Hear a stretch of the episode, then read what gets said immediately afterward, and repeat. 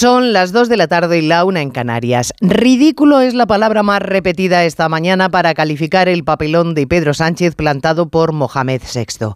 No es la primera vez que el monarca marroquí da esquinazo a líderes extranjeros, pero Pedro Sánchez debería ser distinto.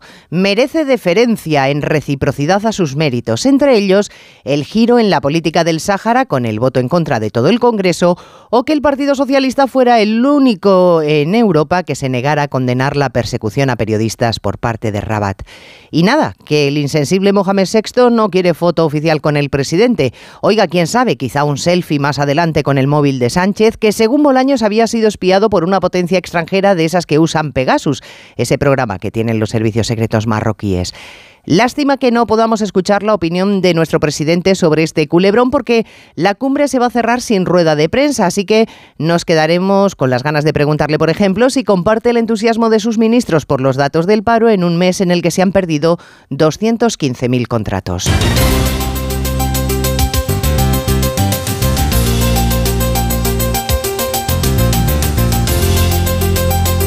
En Onda Cero, Noticias Mediodía, con Elena Gijón.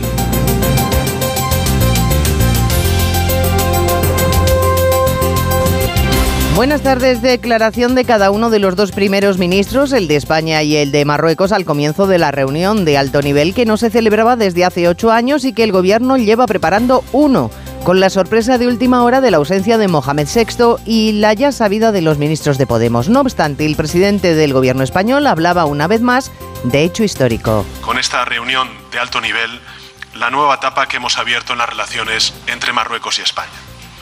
Lo hacemos, creo que con un gran sentido de la responsabilidad y también de la conciencia histórica y sobre todo con la convicción profunda del enorme potencial que queda aún por explorar en esta relación que va mucho más allá de la simple vecindad. Ninguno de los grupos parlamentarios españoles apoya la visita. Aitor Esteban le espetó en su día al presidente. Recuerde que viajará sin el apoyo de esta Cámara.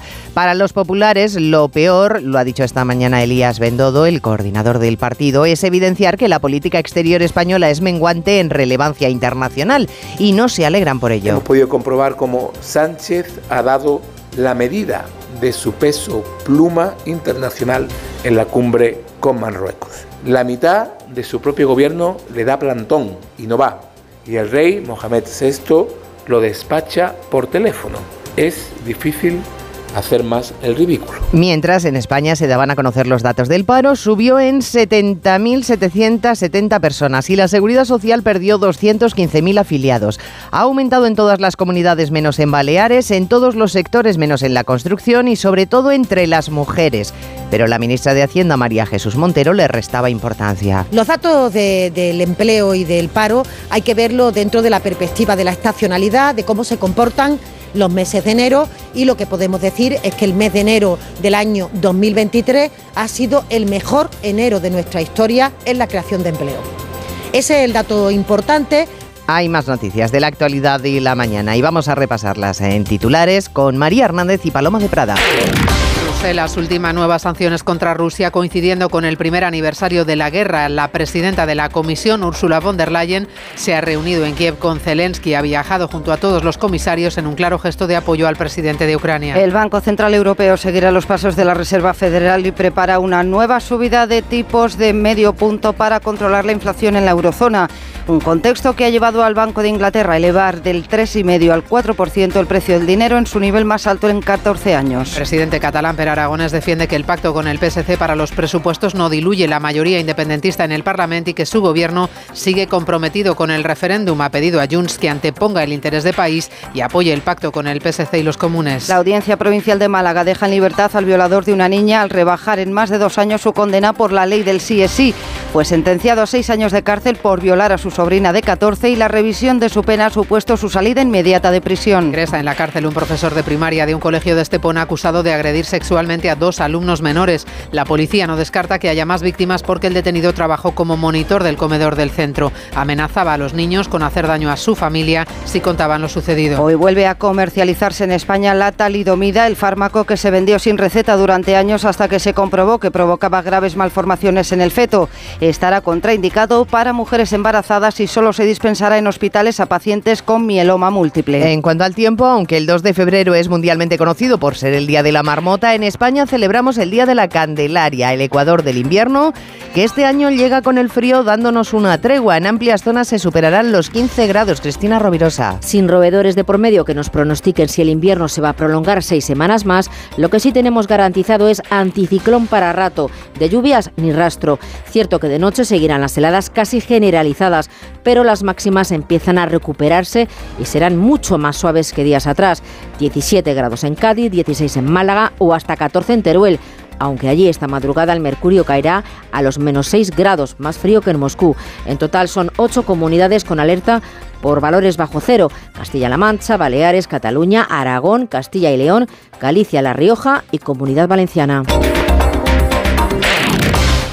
Dos cositas. La primera, un motero llega donde nadie más llega. La segunda, un mutuero siempre paga menos. Vente a la mutua con tu seguro de moto y te bajamos su precio sea cual sea. Llama al 91 555 5555. 91 555 5555. Por esta y muchas cosas más, vente a la mutua. Condiciones en mutua.es.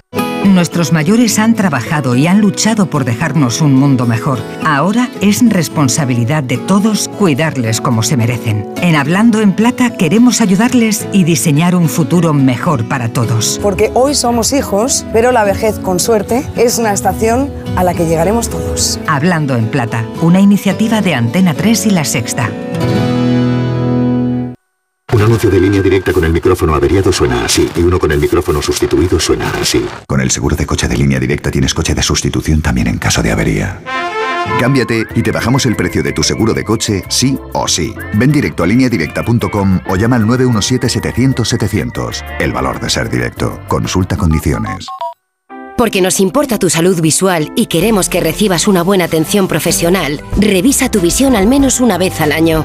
Porque nos importas tú. Visita a tu óptico optometrista. Consejo General de Colegios de Ópticos Optometristas. Síguenos en nuestra web nosimportastu.com y en redes sociales. Un millón de likes. Reseñas del negocio con cinco estrellas. En Orange reinventamos nuestras tarifas Love Empresa. Ahora incluyen cosas tan importantes para tu negocio como el crecimiento. Por eso te ayudamos a aumentar la visibilidad de tu empresa en Internet. Llama ya al 1414. Las cosas cambian. Y con Orange Empresas, tu negocio también. Orange. En Onda Cero, Noticias Mediodía, con Elena Gijón.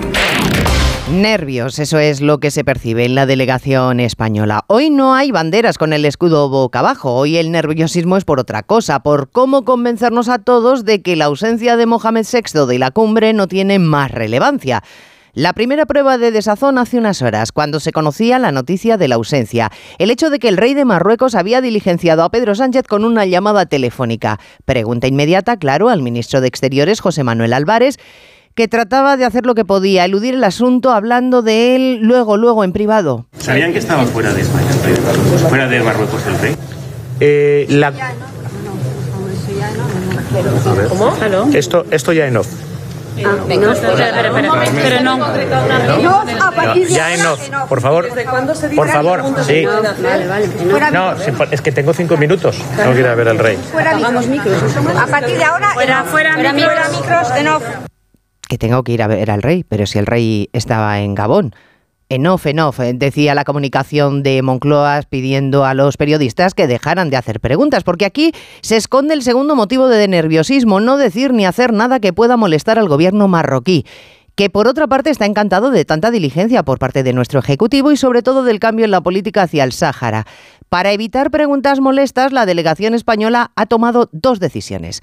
Primero, que no haya rueda de prensa del presidente del gobierno al finalizar la cumbre. La segunda, abrumar con encuentros informativos a los periodistas para explicarles que lo que realmente importa de esta cumbre enviada especial a Asunción Salvador son los 24 acuerdos firmados. Hay que pasar de la anécdota a lo que importa, es lo que se nos traslada a todo lo logrado en la relación bilateral con un país con el que hace 10 meses ni siquiera había comunicación. Está a punto de concluir esta reunión de alto nivel con la firma de una declaración conjunta y una comparecencia sin preguntas del presidente Pedro Sánchez, que en la apertura de la sesión plenaria en la que se van a firmar los acuerdos ha reiterado esta nueva etapa basada en la buena vecindad. Nos hemos comprometido a la transparencia a la comunicación permanente, recurriremos siempre al diálogo y no a los hechos consumados. También se ha mostrado satisfecho de la prueba para reabrir la aduana de Melilla y crear una en Ceuta, pero parece que de esta cumbre tampoco saldrá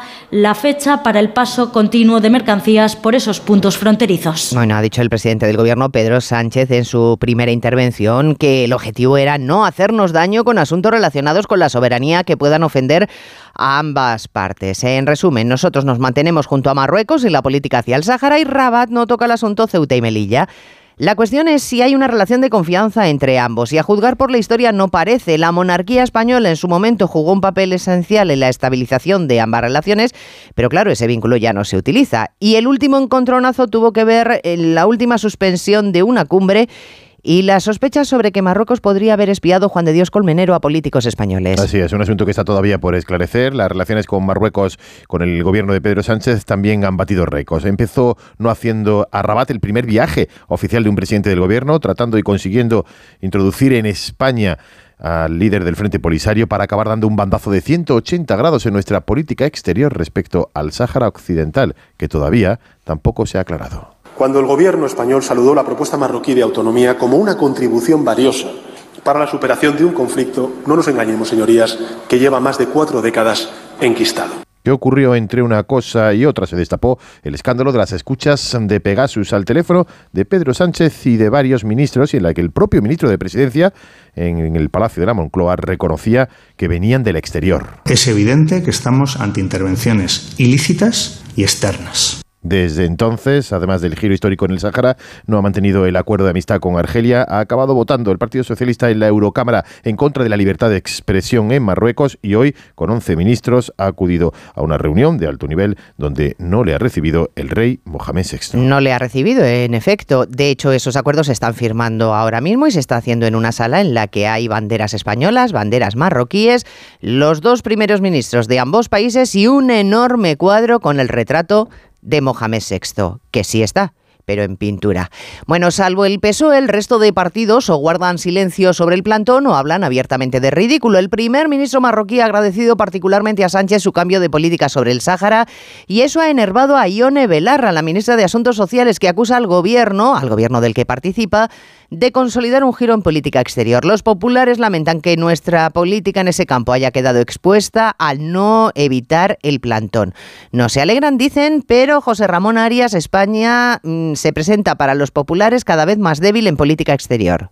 Es algo lo que ha ocurrido que a ningún español le pueda alegrar que su país haga el ridículo como se ha hecho en esta ocasión en política exterior. El coordinador del PP, Elías Bendodo, cree que la soberbia y la arrogancia de la que hace a la Pedro Sánchez se le une en esta ocasión su irrelevancia en política exterior. A, a todos los españoles nos interesa que España quede bien, no que España dé una imagen de debilidad. Y eso es lo que ha dado España, una imagen de debilidad por culpa de eh, la forma de gestionar del presidente Sánchez y la mitad de su gobierno. Los socios del gobierno del PSOE que no han querido entrar a valorar el plantón del rey de Marruecos insisten en cuestionar la política exterior, exterior del gobierno del que forman parte, en este caso por lo que consideran el abandono español de los saharauis. La verdad es que Podemos está escenificando que cada día tiene más asuntos en la alforja del enfado con el PSOE, enfado contenido, claro, porque de momento ninguno de los dos va a romper la coalición, de momento, porque a futuro vaya usted a saber las conveniencias. Pero a día de hoy siguen juntos a pesar de las críticas por Marruecos y a pesar del cambio de la ley del solo sí es sí a la que los morados se siguen negando. Ya saben que Ione Belarra dijo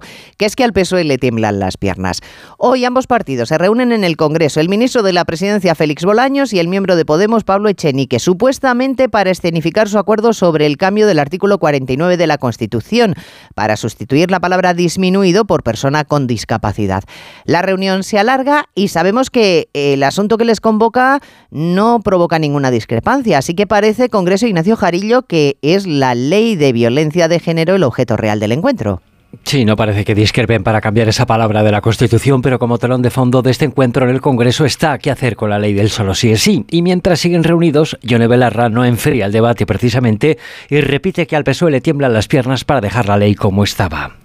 Creo que sí, creo que el PSOE está sometido a muchísima presión, una presión que ha desplegado el Partido Popular, ayudado de sus brazos mediáticos y judiciales. Y claro, el PSOE contesta desde Sevilla el socialista y vicepresidente del Congreso Gómez de Celis advierte a Unidas Podemos que con o sin ellos habrá reforma. Que sea una solución de gobierno. Pero si no puede ser así, lo haremos los socialistas sin ningún género de duda. La ley sí es sí se va a cambiar. La proposición está casi lista y de momento sin Podemos. Y mientras siguen discutiendo si son galgos o podencos, las excarcelaciones y rebajas de condena continúan. El último e hiriente caso, la ley Montero deja en la calle al violador de una niña de 14 años. El agresor de 70 estaba condenado a seis años de cárcel.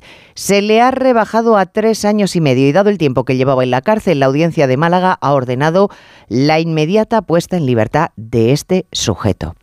Más asuntos de frentes abiertos entre el PSOE y Podemos. Intervenir los bancos topando las hipotecas. Los socios del gobierno vuelven hoy a la carga. Lo ha hecho Ione Belarra después de que se hayan publicado los resultados del Santander. Beneficios récord. La ministra de Hacienda, María Jesús Montero, se remite a las medidas que ya se han tomado. El gobierno puso en marcha una medida que es muy importante, que va a permitir también proteger a esa clase media en relación con la subida de las hipotecas. Recuerdan ustedes que la presentamos en el mes de diciembre y que tenía como objetivo fundamental eh, eh, alargar los tiempos de amortización de las hipotecas y por tanto hacer frente de una manera más eficaz al pago de la misma sin que se produzcan situaciones no deseadas. Vamos, que les recuerda a Podemos que ya tienen un acuerdo con los bancos y que no, que no hay que ir a más. De hecho, mm, hoy estamos también pendientes de las entidades financieras por otra razón, porque los tipos de interés parece que van a seguir subiendo, es lo que está previsto que anuncie en breve el Banco Central Europeo. Veremos si se cumplen los pronósticos de los analistas que vaticinan un aumento de medio punto hasta alcanzar el 3%. Noticias Mediodía.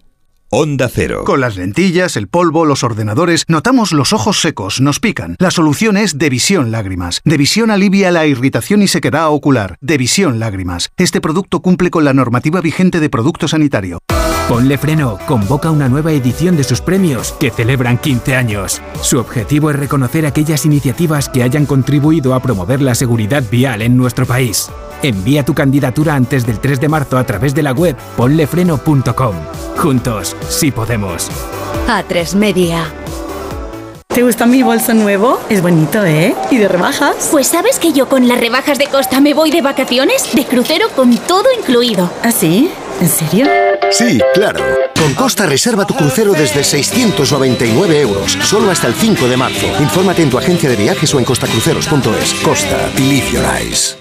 Con un clip cambia tus gafas. Para el sol, para leer, para la pantalla. Esto es Magic. Solo este mes. Llévate dos monturas Magic y sus clips. Y si te cambia la graduación, no te preocupes. Te cambiamos los cristales gratis. Todo por 9,90 euros al mes. Esto es Magic Magic.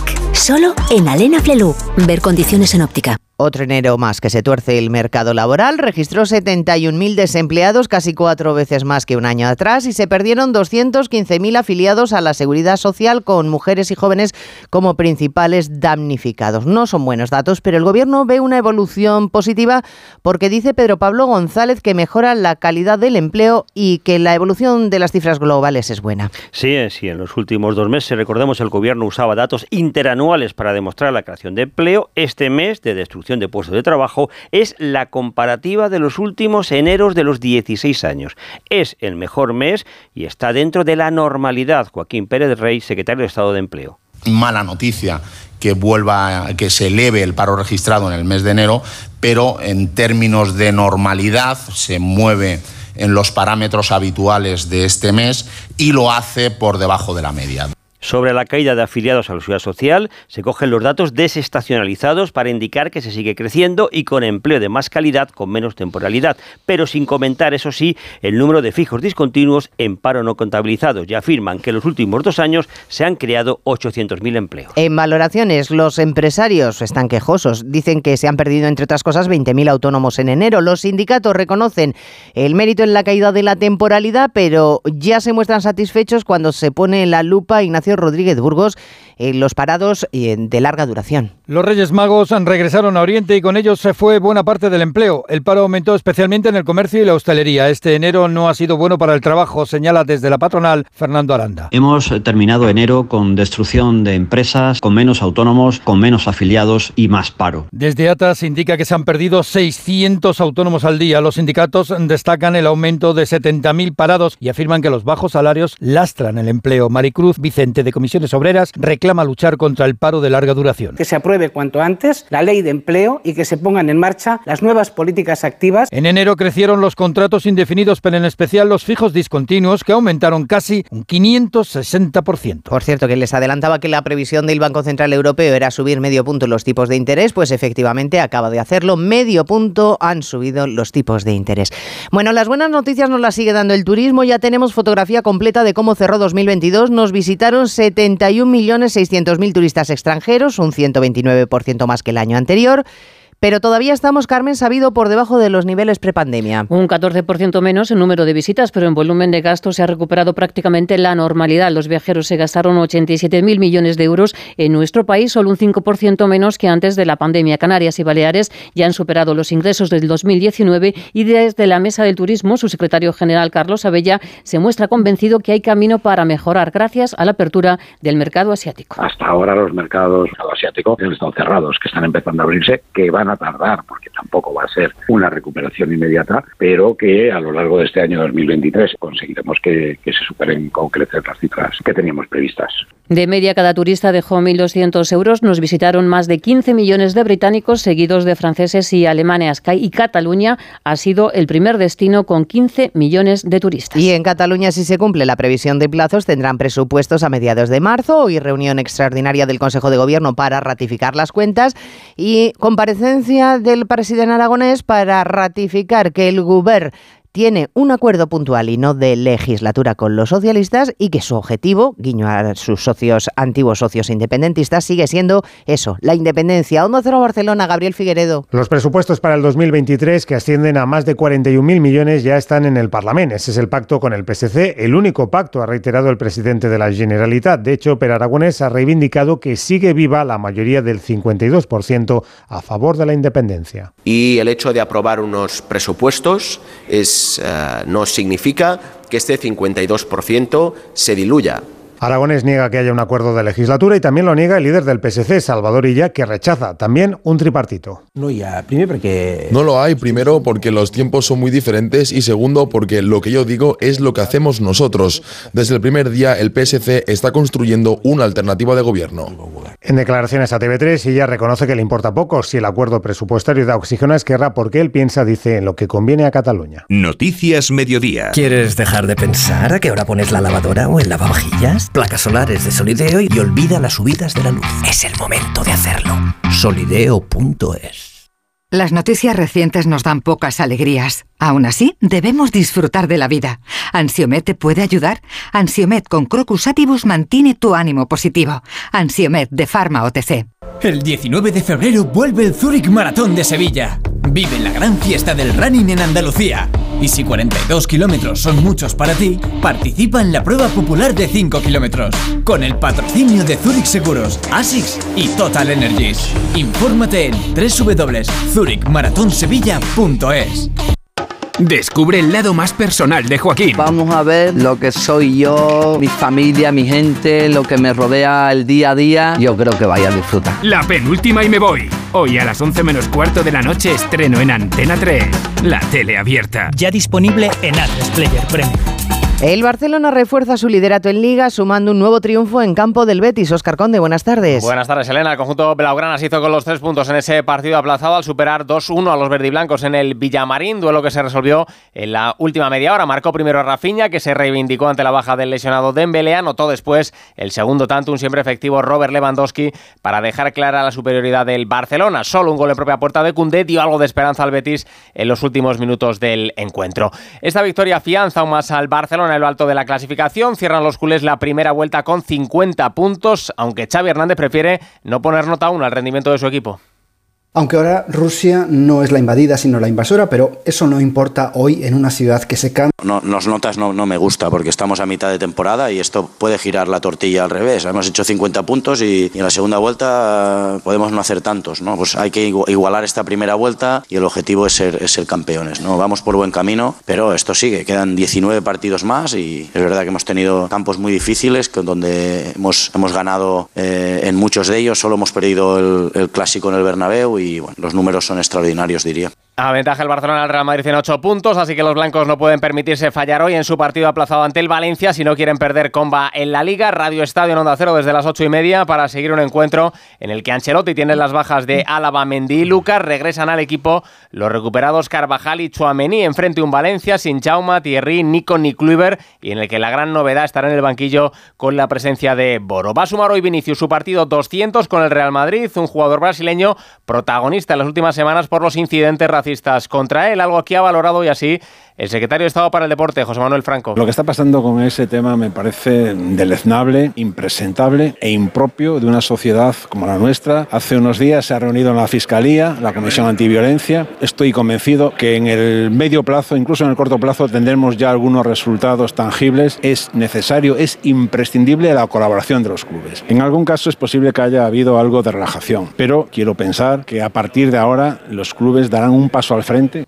Afrontará la próxima semana el Real Madrid un Mundial de Clubes en el que su rival de semifinales va a salir del duelo que el sábado disputan el Seattle Sanders estadounidense y el Al-Ali egipcio que ayer superó en la ronda previa 3 a 0 al Auckland City de Nueva Zelanda. Por otro lado, el Paris Saint-Germain ganó su partido de la Liga Francesa ante el Montpellier 3-1, pero esa victoria le puede costar cara a los galos que vieron cómo terminaba lesionado el duelo Kylian Mbappé. El atacante francés sufre una lesión muscular en el muslo y es duda para ese duelo de octavos de Liga de Campeones frente al Bayern de Múnich que se va a disputar en un par de semanas. Protagonismo y también para su compatriota Rafael Barán, el ex madridista ha anunciado los 29 años de edad que se retira de la selección francesa. Y en baloncesto, en la Euroliga, citas hoy para el Barcelona que recibe al Bayern alemán, para el Valencia que se mide al Maccabi. Ayer el Real Madrid eh, ganó al Panathinaikos 83-68. También se jugaron partidos de Eurocup con victoria de Gran Canaria ante el París, derrota del Juventud frente al Prometeo ucraniano y de la Champions. El Tenerife superó al eh, en Turquía y el Manresa perdió en casa ante el Telecom Bonn de Alemania.